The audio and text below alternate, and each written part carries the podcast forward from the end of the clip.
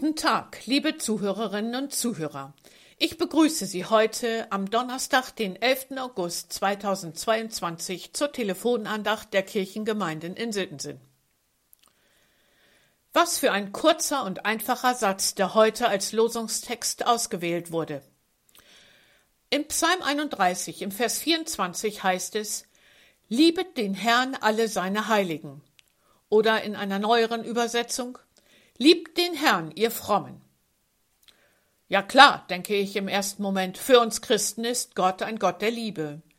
Gott liebt mich und uns und wir nehmen es dankbar an und lieben zurück und bringen das vielfältig zum Ausdruck. Lieder, Gebete und auch Taten, mit denen wir unsere Liebe zu Gott zeigen.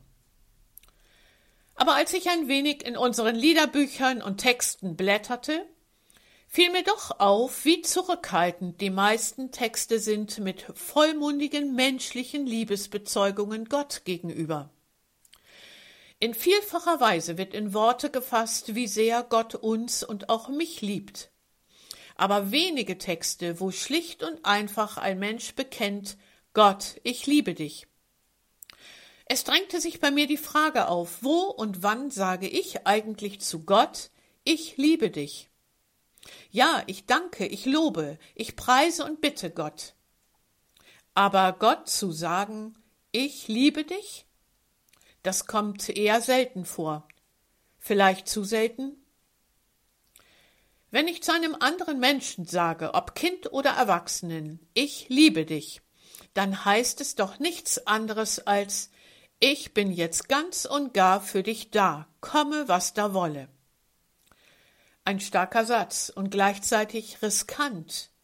Denn kann ich diese Zusage auch halten?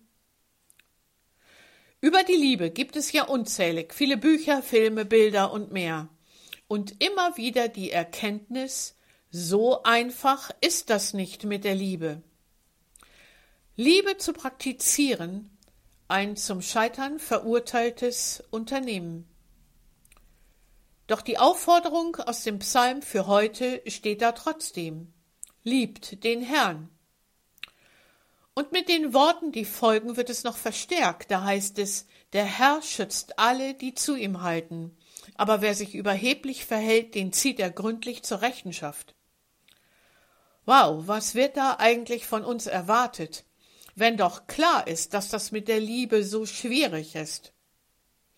Kann das ein Gott der Liebe sein, der Liebe so offensichtlich fordert? Oder hat der Psalmbeter da etwas überinterpretiert? Wohl kaum. Ich denke, dass der für heute hinzugewählte Lehrtext weiterhelfen kann.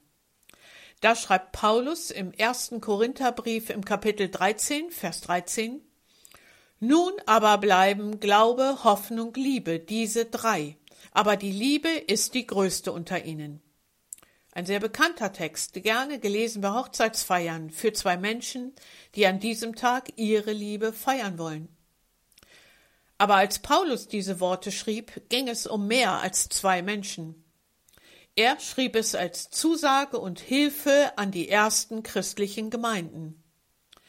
Diese ersten Christen waren erfüllt von ihrem Glauben an Jesus Christus den sie kennengelernt und durch den sie Gottes bedingungslose Liebe erlebten.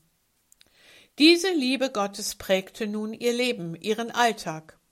Sie hatten Gottes Botschaft verstanden, der mit seinem Sohn Jesus Christus zeigte, ich liebe euch, ich bin jetzt ganz und gar für euch da, komme, was da wolle, auch durch den Tod hindurch.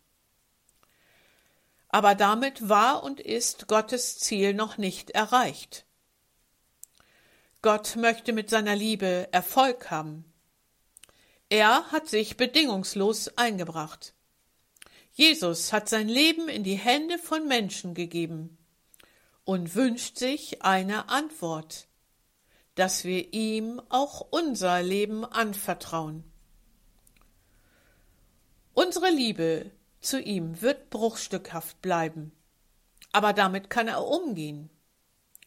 Trauen wir uns, ihn zu lieben und es ihm vielleicht öfter auch mal zu sagen. Seine Liebe wird uns durchtragen.